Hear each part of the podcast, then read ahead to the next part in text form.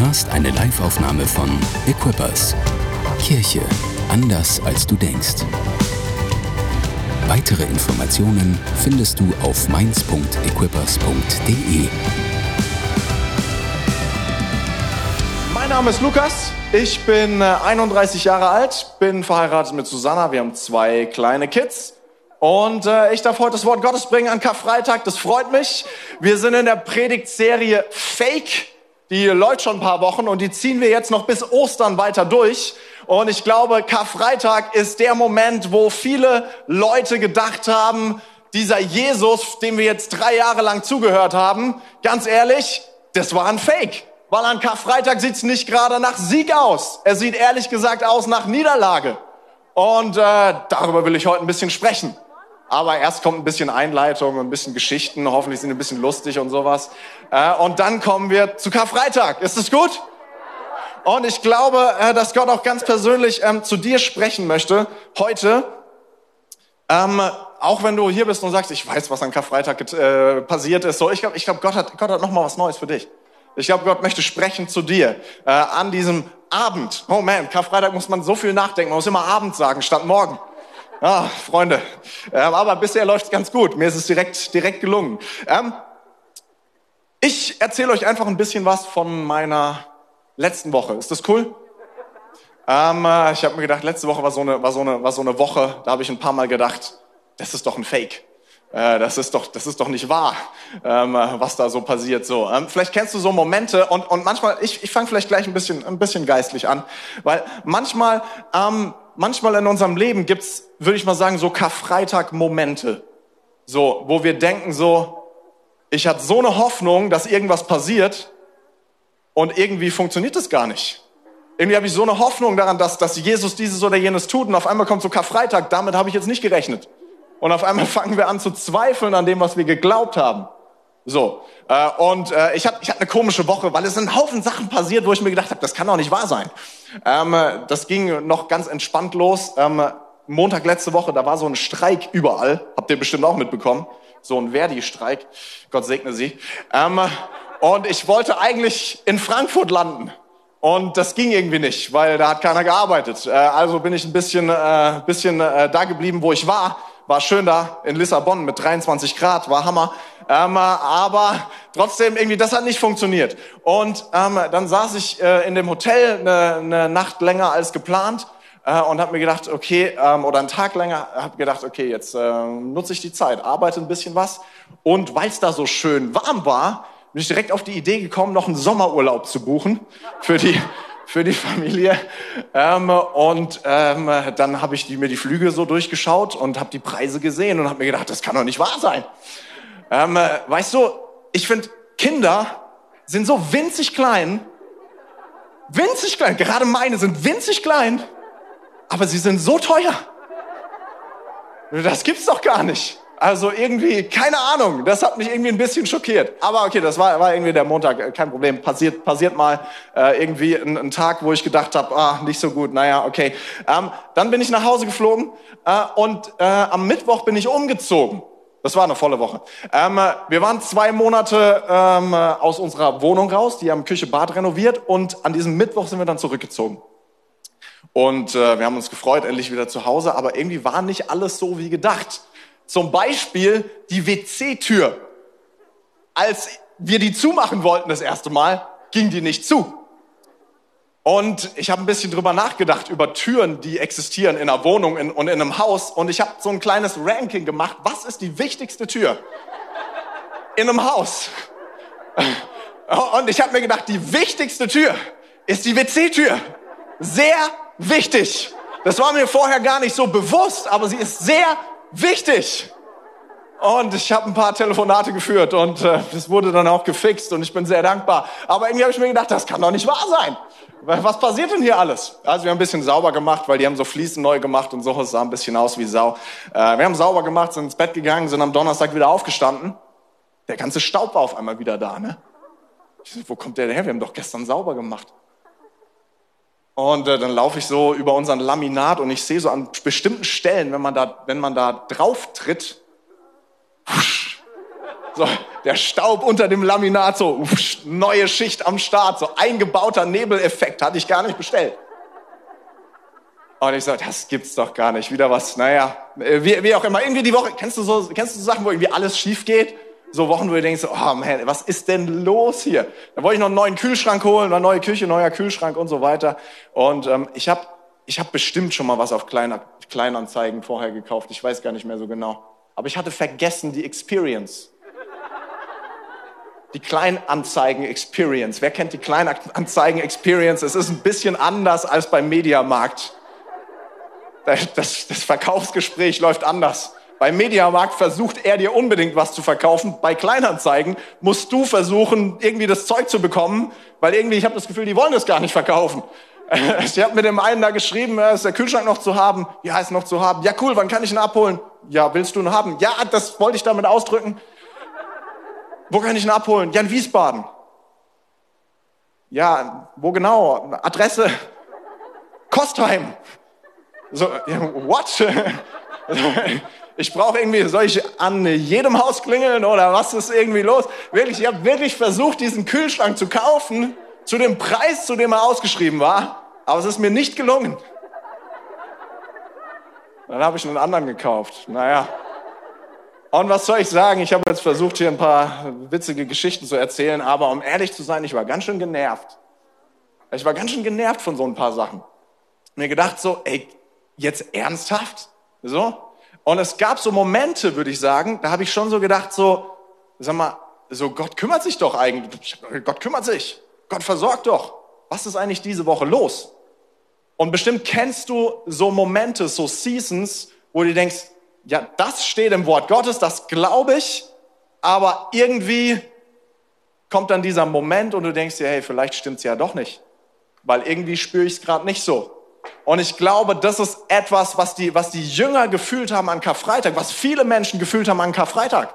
Weil sie haben ihre ganze Hoffnung in Jesus gesetzt. Der hat die Reden gehalten, er hat die Wunder getan. Und da war so eine riesige Hoffnung, dass Jesus derjenige ist, der der Messias ist, der die, der die, ja, ja, der eigentlich haben sie gehofft, dass er, dass er die Geschichte von Israel verändert.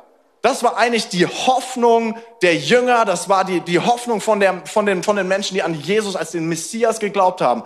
Sie haben gehofft, weil sie, sie waren unter, unter Besatzung, unter römischer Besatzung, äh, und ihre Hoffnung war, äh, dass Jesus, der Messias, kommt und sie befreit von dieser Besatzung. Das wäre ihre Hoffnung. Und da kommt so eine Verhaftung und so ein Tod vom Protagonisten gar nicht gut. Und vielleicht, bestimmt ist es manchmal so in unserem Leben, dass es irgendwie eine, eine Hoffnung gibt, dass, dass Gott etwas tut in unserem Leben. Aber irgendwie fangen wir an zu zweifeln. Und denkst dir, hey, vielleicht ist er doch nicht mein Versorger, vielleicht ist er doch nicht, keine Ahnung. Ich, ich hänge immer noch in Dingen drin, äh, wo ich gedacht habe, Jesus wird mich rausführen. Ist er wirklich derjenige, der mich frei macht? Ist er wirklich derjenige, der mich gesund macht? Ich hänge immer noch in Gedankenmustern drin. Ist er wirklich, ist Gott wirklich mein Arzt?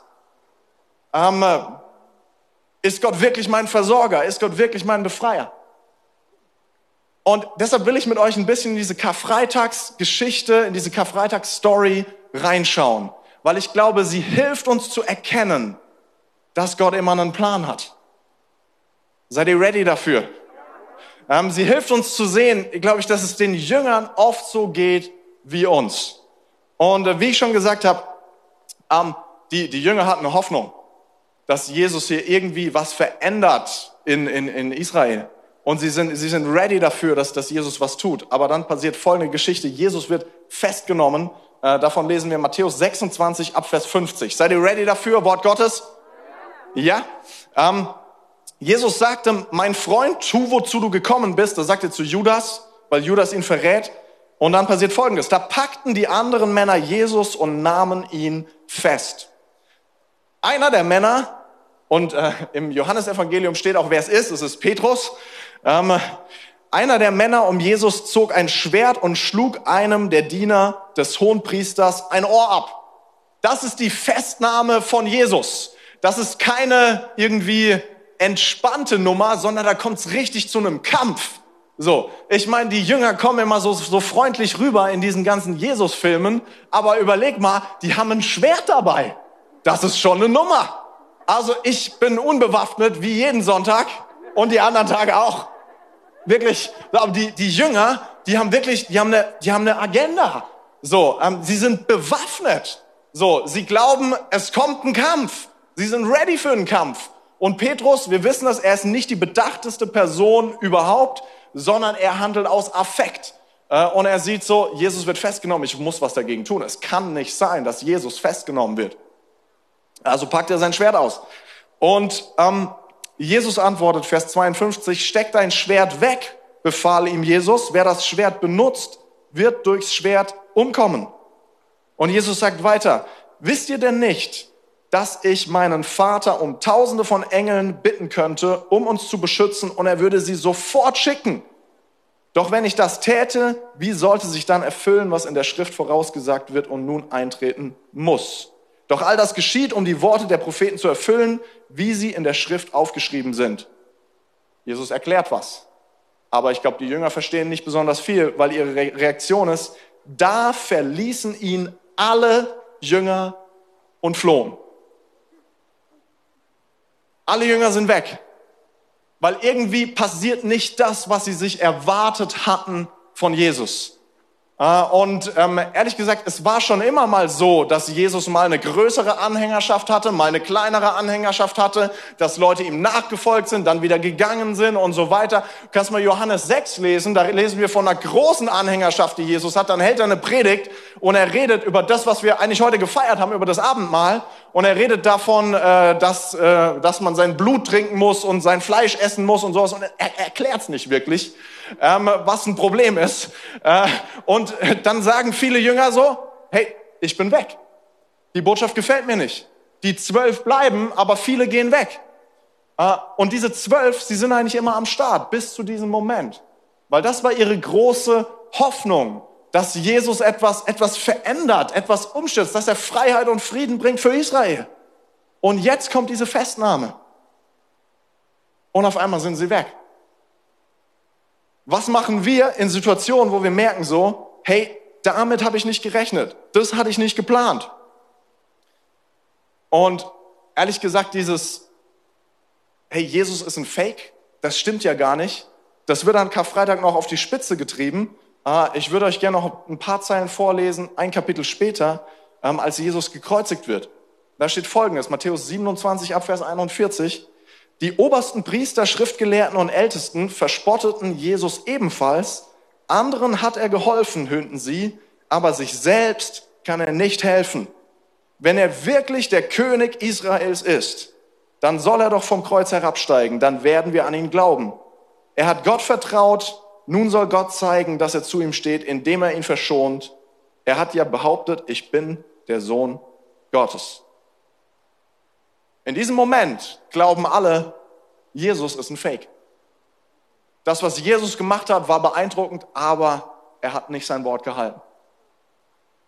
Und ich will ein bisschen sprechen über die Botschaft von Karfreitag und über das, was Gott tut durch Karfreitag und Ostern.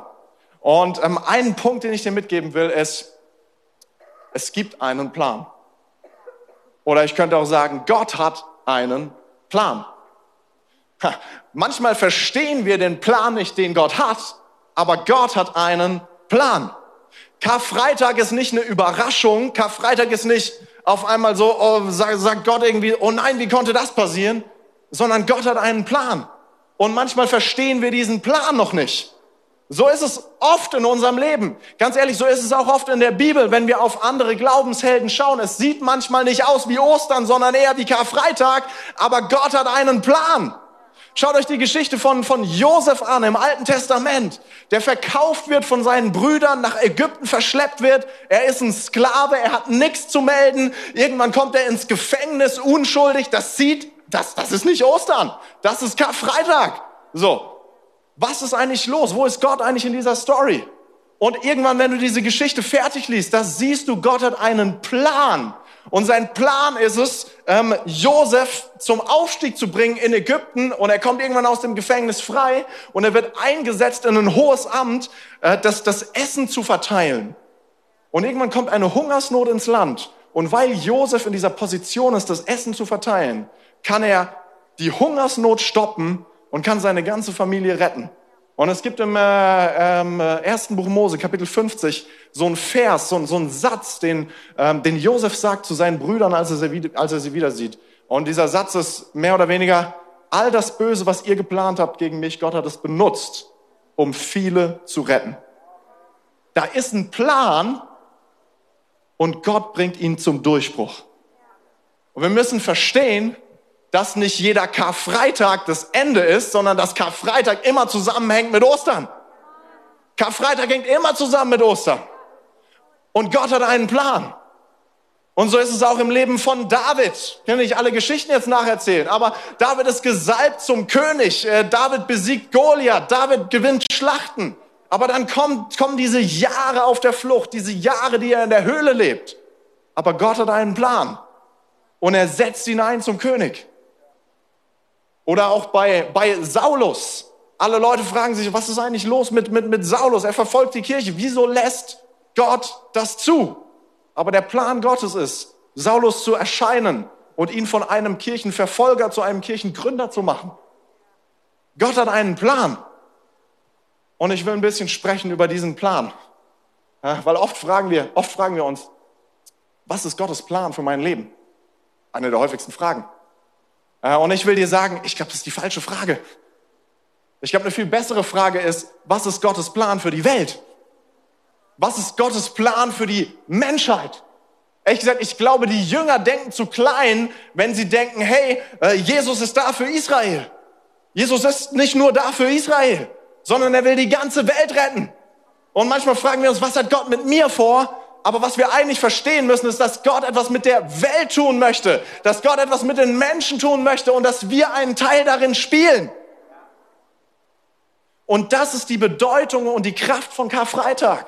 Wenn wir Karfreitag und Ostern verstehen, die Kraft von Karfreitag und Ostern, dann können wir verstehen, was Gott tun möchte in dieser Welt. Dann können wir verstehen, dass er dich gebrauchen möchte, um an der größten Rettungsmission überhaupt beteiligt zu sein.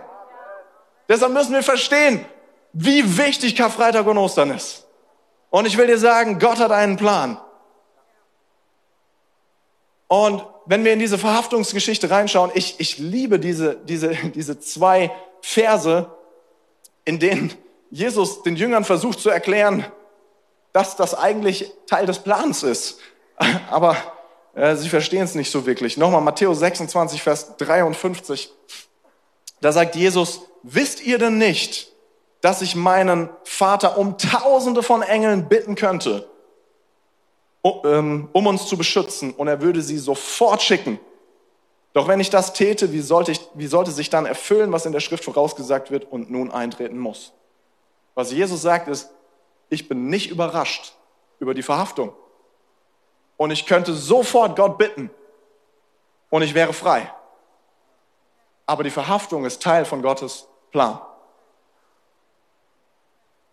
Die letzten Worte von Jesus, als er stirbt am Kreuz, am nächsten Tag in Johannes 19, Vers 30, das sind, das sind folgende. Ähm, als Jesus davon genommen hatte, sagte er, es ist vollbracht. Das sind seine letzten Worte. Es ist vollbracht. Dann neigte er den Kopf und starb. Es ist vollbracht. Was bedeutet das? Das bedeutet, der Plan ist ausgeführt. Der Plan hat funktioniert. Was Jesus sagt, ist nicht Katastrophe, sondern was er sagt ist, der Plan hat funktioniert. Gottes Plan funktioniert. Es gibt einen Plan und Gottes Plan funktioniert. Und ich glaube, es ist so wichtig, dass wir uns immer wieder dran erinnern, dass Gott einen Plan hat mit uns und mit dieser Welt. Und manchmal müssen wir aus diesem, was hat Gott mit mir vor, müssen verstehen, was Gott mit der Welt vorhat und dann unseren Part finden in dem großen Plan Gottes. Schau, da sind die Jünger und sie glauben, Jesus ist da, um die Römer zu vertreiben. Jesus ist da, um Frieden zu bringen für Israel. Aber Jesus ist eigentlich da, um Frieden zu bringen zwischen Mensch und Gott.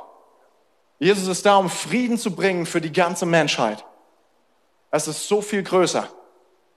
Und ein bisschen will ich darüber sprechen, dass es gibt nichts Größeres als den Frieden, den es braucht zwischen Menschen und Gott. Weil weißt du, was zwischen Menschen und Gott tatsächlich? Es gibt Feindschaft. Und diese Feindschaft, das liegt nicht, das liegt nicht an, an Gott. Weil Gott, wenn wir die Bibel aufmachen, wir sehen, Gott ist gut, Gott ist schön, Gott ist perfekt. Und ähm, ich, ich liebe es auch so ein bisschen, über die Schöpfung nachzudenken, über Gott nachzudenken. Ich meine, genial, was wir finden könnten auf diese, an, an diese, auf, in dieser Erde an, an Schönheit. So, äh, ganz ehrlich, wir können auch ein bisschen Schönheit finden äh, bei Dingen, die Menschen gemacht haben. Äh, ein Riesengebäude oder sowas, sieht hammer aus. Aber was ist komplizierter? Ein Riesengebäude oder eine kleine Pflanze? Eine kleine Pflanze ist viel komplizierter. Viel komplizierter. Keiner von uns kann eine Pflanze machen.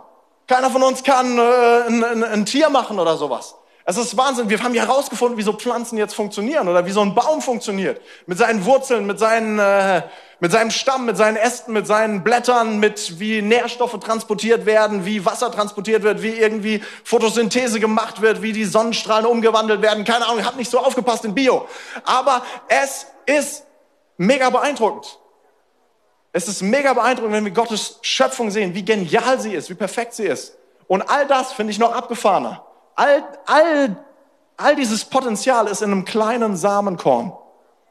In so einem kleinen Samenkorn ist alles drin, was es braucht, damit ein Baum entsteht, damit eine Pflanze entsteht. In so einem Miniaturding ist das ganze Potenzial da. Niemals werden wir sowas kreieren können. Gott hat es geschaffen. Und ich glaube, wenn wir die Schöpfung sehen, wie gut, sehen wir, wie gut Gott wirklich ist. Und wenn du ein ähnliches Leben bist, äh, lebst wie ich und ab und zu mal Nachrichten schaust und äh, ja, so drauf bist wie ich, dann merkst du es auch im persönlichen Leben. Manchmal ist das Leben trotzdem nicht nice und leicht, sondern die Welt ist auch manchmal voller Schmerzen. Ist es nicht so? Ist es nicht so, dass irgendwie es gibt Schönes in der Welt, aber es gibt auch Schlimmes in der Welt? Und ganz ehrlich, ich bin auch manchmal, manchmal ganz beeindruckt von, gerade von, ja, keine Ahnung, irgendwelchen Umweltaktivisten oder sowas, die erkennen, das Problem ist der Mensch. So, ähm, menschengemachter Klimawandel heißt es ja und so. Ne? Ähm, aber was, woher kommen, woher kommen die Kriege? Woher kommt der Streit? Woher kommen die Umweltkatastrophen? Das Problem in der Welt, ganz ehrlich, sorry für die Botschaft, aber es ist der Mensch, Und wenn ich in mein Leben reinschaue, dann merke ich auch immer, je mehr ich unter Druck gerate, je mehr Schwierigkeiten ich habe, wie vor zwei Wochen, da merke ich, da kommt gar nicht mehr so viel Nices aus mir raus, sondern eine Menge Stress, eine Menge Anklage gegen andere Leute. Und auf einmal bin ich nicht mehr so der nice Lukas. So wie hier jetzt gerade. Ich bin hoffentlich voll nett. Und du, das Erstaunliche ist, Gott ist so anders als Jesus am, am, am Kreuz hängt ähm, und als er, ja, als er seine letzten Worte spricht, ist, ist eines der Dinge, die er sagt, steht doch nochmal Lukas, irgendwo im Lukas-Evangelium, Vater, vergib ihnen, denn sie wissen nicht, was sie tun. Und ich habe gerade gesagt, je mehr Stress, je mehr Schwierigkeiten wir haben, desto eher kommt raus, was in uns drin ist. Und das ist der schlimmste Moment von Jesus. Der allerschlimmste Moment unter, unter Leiden, unter Druck, verlassen von Mensch und Gott. Und er sagt, vergib ihnen, denn sie wissen nicht, was sie, was sie tun. Das zeigt den Unterschied zwischen Menschen und Gott. Weißt du, Karfreitag und Ostern ist so wichtig, weil Jesus Christus stirbt für unsere Schuld. Ich will ein bisschen noch zwei Bibelstellen vorlesen und ähm, Kies können gerne schon hochkommen. Ich will noch zwei Bibelstellen vorlesen, die uns ein bisschen noch etwas zeigen über den Plan Gottes. Und er hat so viel zu tun mit dir. Epheser 1, Vers 5. Da steht, von Anfang an war es sein unveränderlicher Plan. Hey, Gott hat einen Plan mit der Menschheit. Und zwar von Anfang an. Da ist ein unveränderlicher Plan. Da ist ein Plan, der funktioniert. Und sein Plan ist es, uns durch Jesus Christus als seine Kinder aufzunehmen. Sein Plan ist nicht, dass es Feindschaft gibt zwischen Mensch und Gott. Sein Plan ist, dass es Kindschaft gibt zwischen Mensch und Gott, dass Gott der Vater ist und wir seine Kinder. Und schau ein weiterer Vers in 2. Korinther 5, Vers 20. Und da kommst du ins Spiel, wenn du ein Christ bist. Da steht, so sind wir Botschafter Christi. Und wenn wir sprechen über Gottes Plan für unser Leben, da steckt es drin. Gottes Plan für unser Leben ist, dass wir Botschafter sind. Botschafter Christi. Ähm, so sind wir Botschafter Christi und Gott gebraucht uns, um durch uns zu sprechen. Wir bitten inständig, so als würde Christus es persönlich tun, lasst euch mit Gott versöhnen. Warum ist Versöhnung notwendig? Weil die Distanz zwischen Mensch und Gott so groß ist. Weil die Sünde uns trennt. Und Vers 21, denn Gott machte Christus, der nie gesündigt hat, der am Kreuz sagt, vergib ihnen, denn sie wissen nicht, was sie tun. Denn Gott macht Christus, der nie gesündigt hat, zum Opfer für unsere Sünden, damit wir durch ihn vor Gott gerechtfertigt werden können. Das ist die Botschaft von Karfreitag. Die Botschaft von, von Karfreitag ist, Gott ist so viel besser als wir. Und er stirbt für unsere Schuld, damit wir zu ihm gehören können. Das ist die Botschaft von Karfreitag. Der Plan Gottes geht nicht schief, er funktioniert. Und wir können ein Teil sein von diesem Plan, wenn wir sagen, ja, das ist das, was wir verkündigen wollen. Das ist das, was wir erzählen wollen. Danke fürs Zuhören. Weitere Informationen findest du auf mainz.equippers.de.